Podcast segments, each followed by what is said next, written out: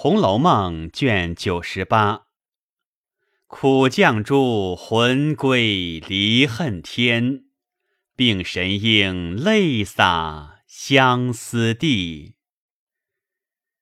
话说宝玉见了贾政，回至房中，更觉头昏胸闷，懒怠动弹，连饭也没吃，便昏沉睡去。仍旧研医诊治，服药不效，所幸连人也认不明白了。大家扶着他坐起来，还是像个好人。一连闹了几天，那日恰是回酒之期，若不过去，薛姨妈脸上过不去；若说去呢，宝玉这般光景。贾母明知是为黛玉而起，欲要告诉明白，又恐气急生变。宝钗是新媳妇，又难劝慰，必得姨妈过来才好。若不回酒，姨妈嗔怪，便与王夫人、凤姐商议道：“我看宝玉竟是魂不守舍。”启动是不怕的，用两声小叫叫人扶着从园里过去，应了回酒的吉期。以后请姨妈过来安慰宝钗，咱们一心一计的调治宝玉，可不两全。王夫人答应了，即刻预备。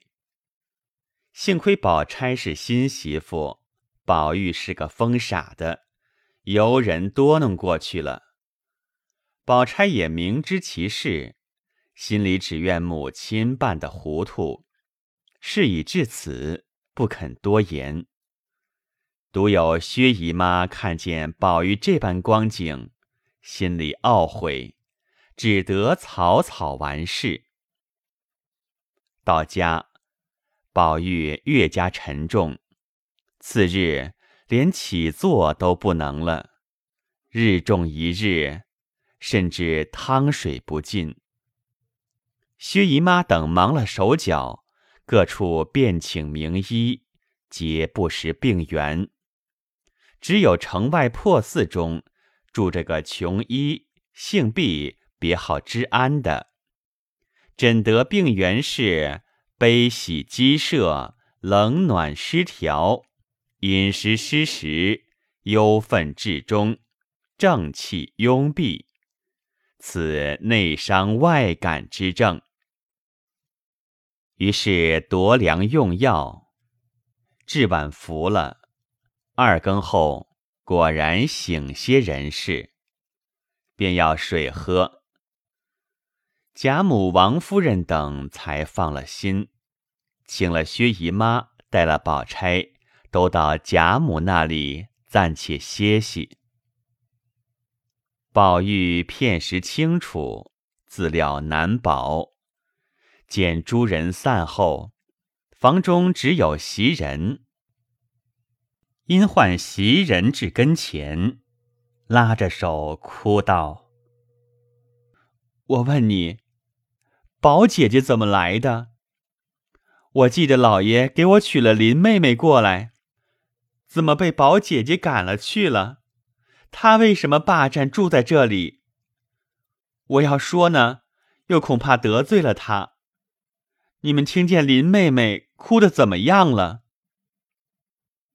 袭人不敢明说，只得说道：“林姑娘病着呢。”宝玉又道：“我瞧瞧她去。”说着要起来。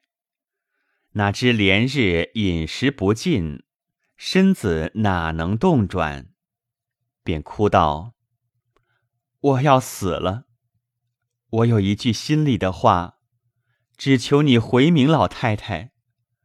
横竖林妹妹也是要死的，我如今也不能保，两处两个病人都要死的，死了越发难张罗。”不如腾一处空房子，趁早将我同林妹妹两个抬在那里，活着也好一处医治服侍，死了也好一处停放。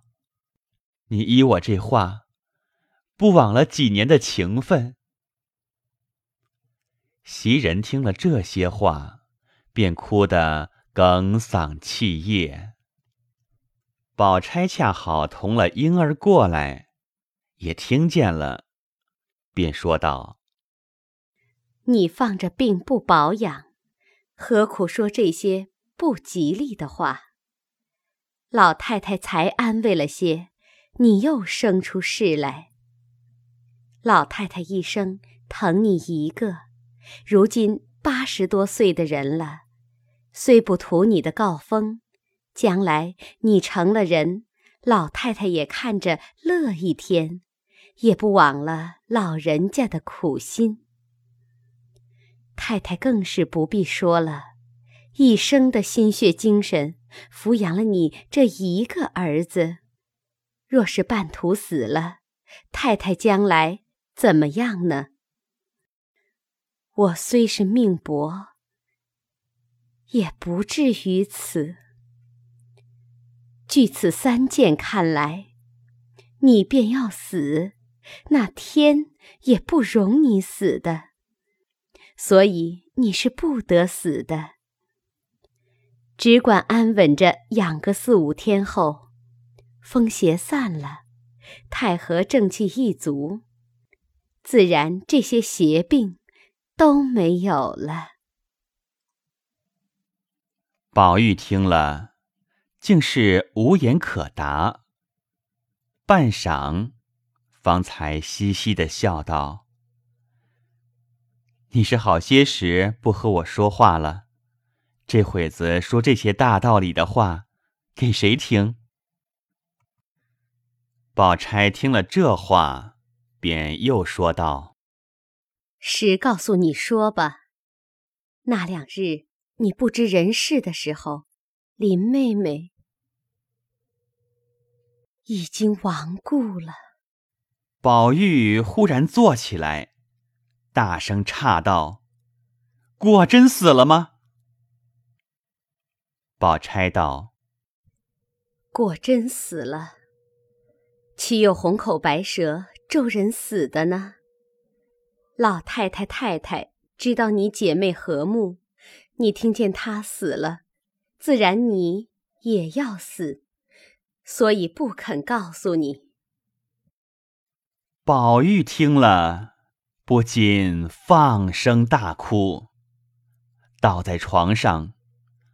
忽然眼前漆黑，辨不出方向，心中正自恍惚，只见眼前好像有人走来。宝玉茫然问道。借问此是何处？那人道：“此阴司泉路，你受未终，何故至此？”宝玉道：“试闻有一故人已死，遂寻访至此，不觉迷途。”那人道。故人是谁？宝玉道：“姑苏林黛玉。”那人冷笑道：“林黛玉生不同人，死不同鬼，无魂无魄，何处寻访？凡人魂魄聚而成形，散而为气，生前聚之。”死则散焉，常人尚无可寻访，何况林黛玉呢？汝快回去吧。宝玉听了，呆了半晌，道：“既云死者散也，又如何有这个阴司呢？”那人冷笑道：“那阴司。”说有便有，说无就无。皆为世俗溺于生死之说。设言以警示，便道上天深怒于人，或不守分安常，或生禄未终，自行夭折；或是淫欲，上气逞凶，无故自允者，特设此地狱，求其魂魄。受无边的苦，以偿生前之罪。如寻黛玉，是无故自现也。且黛玉已归太虚幻境，如若有心寻访，潜心修养，自然有时相见。如不安生，即以自行夭折之罪，囚禁阴司。除父母外，欲图一见黛玉，终不能矣。那人说毕，袖中取出一石，向宝玉心口掷来。宝玉听了这话，又被这石子打着心窝，吓得急欲回家，只恨迷了道路，正在踌躇。忽听那边有人唤他，回首看时，不是别人，正是贾母、王夫人、宝钗、袭人等围绕哭泣叫着，自己仍旧躺在床上。见岸上红灯，窗前皓月，依然锦绣丛中，繁华世界。定神一想，原来竟是一场大梦，浑身冷汗，觉得心内清爽。仔细一想，真正无可奈何，不过长叹数声而已。宝钗早知黛玉已死。因贾母等不许众人告诉宝玉知道，恐天病难治。自己却深知宝玉之病是因黛玉而起，失玉次之，故趁势说明，使其一痛决绝，神魂归一，庶可疗治。贾母、王夫人等。不知宝钗的用意，深怪他造次。后来见宝玉醒了过来，方才放心，立即到外书房请了毕大夫进来诊视。那大夫进来诊了脉，便道：“奇怪，这回脉气沉静，神安欲散，明日进调理的药。”就可以忘好了。说着出去，众人各自安心散去。